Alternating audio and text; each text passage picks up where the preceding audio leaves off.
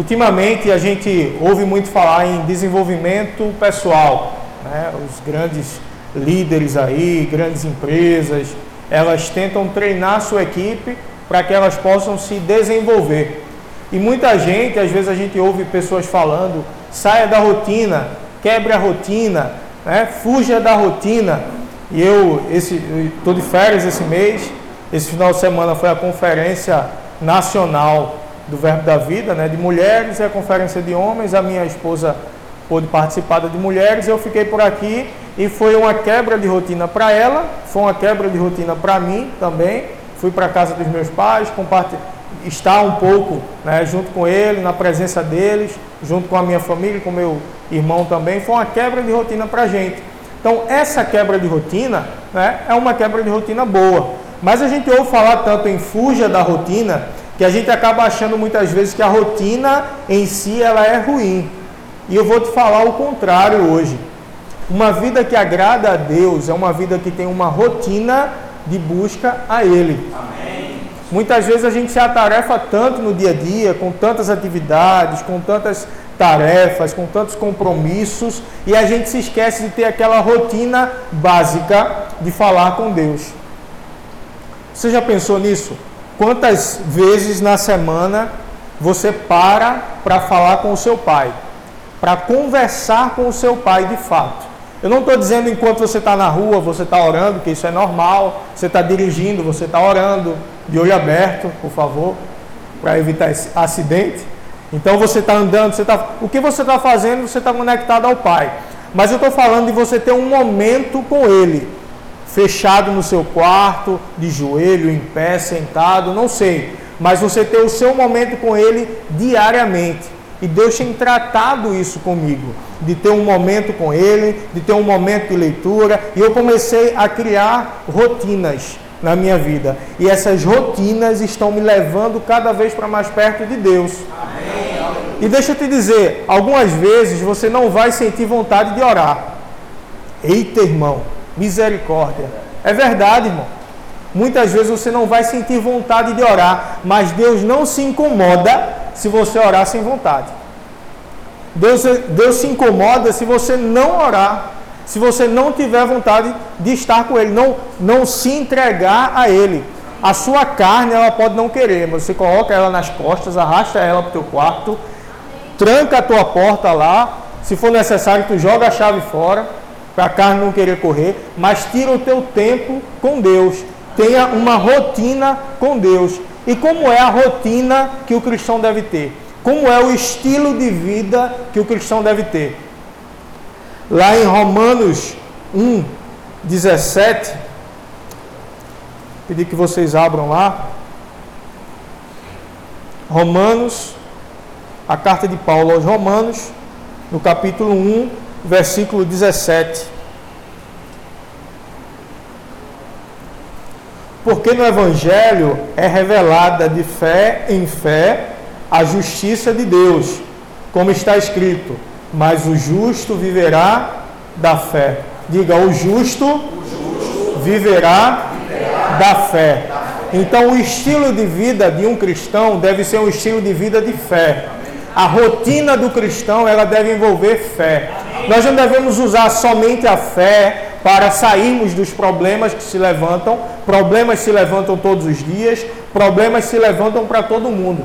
E a gente deve sim utilizar a fé para sair desses problemas, mas não devemos apenas utilizá-la para isso. A fé ela deve ser o estilo de vida do cristão. E a Bíblia ela fala quatro vezes, mas o justo viverá da fé. O justo viverá da fé. E aqui ele fala de fé em fé, a justiça de Deus é, é revelada a justiça de Deus. O que é a justiça de Deus? Eita, irmão, a justiça de Deus é quando Deus está com raiva, porque o irmão saiu da vontade dele, e o Senhor vai lá e pesa a mão sobre aquele irmão. É isso a justiça de Deus? A justiça de Deus não é isso. A justiça de Deus, ela é diferente da justiça do homem. A justiça do homem, ela é ir lá e punir aquele que fez o mal. A justiça de Deus, ele colocou o seu filho para receber a punição pelo mal que o homem fez. para que o homem pudesse ter direito a tudo que Deus tinha.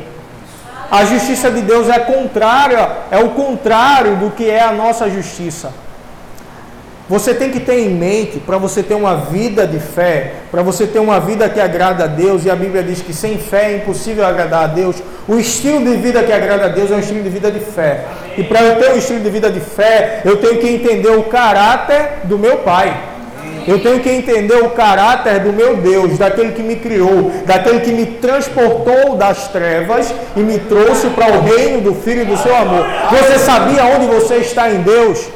Você não está nas trevas, você está no reino do Filho do seu amor.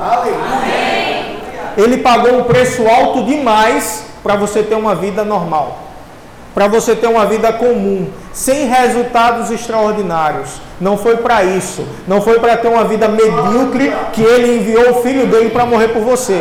Foi para ter uma vida de sucesso, uma vida sensacional. Foi para isso que ele morreu por mim e por você para você andar em abundância, para eu andar em abundância, para eu não ser uma vítima do que acontece no mundo, mas para eu criar a minha realidade com as minhas palavras. Lá em 2 Coríntios, capítulo 5, no versículo 21, 2 Coríntios 5, 21.